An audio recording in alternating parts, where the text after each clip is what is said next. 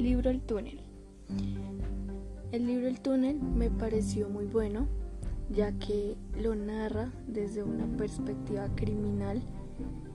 Juan Pablo de Castel nos cuenta motivos o el por qué lo llevó a cometer ese asesinato a María Iribarne, su amante. Yo este libro lo describiría con dos palabras en especial, con amor o rencor o odio, cualquiera.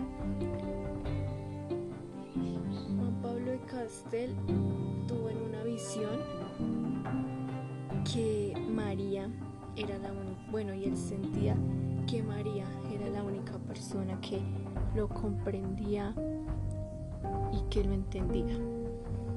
Persona a la que él mismo asesinó. En, el libro nos narra que Juan Pablo de Castel era un hombre muy celoso, muy posesivo y desconfiaba muchísimo de María.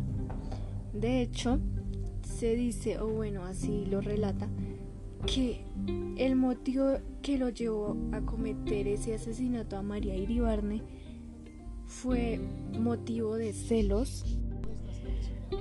También otro motivo que lo pudo haber llevado a cometer este asesinato pudo haber sido que eh, Castel em, fue que Castel descubrió que María estaba casada con Allende.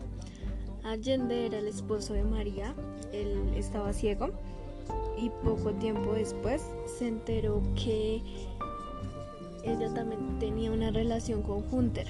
Hunter era el primo de Allende, esposo de María. También pudo este haber sido un motivo junto a los celos y la obsesión, ya que era muy enfermizo, también era los celos eran muy enfermizos y era una persona con baja autoestima que um, a veces era muy tímido, pero a veces era muy agresivo.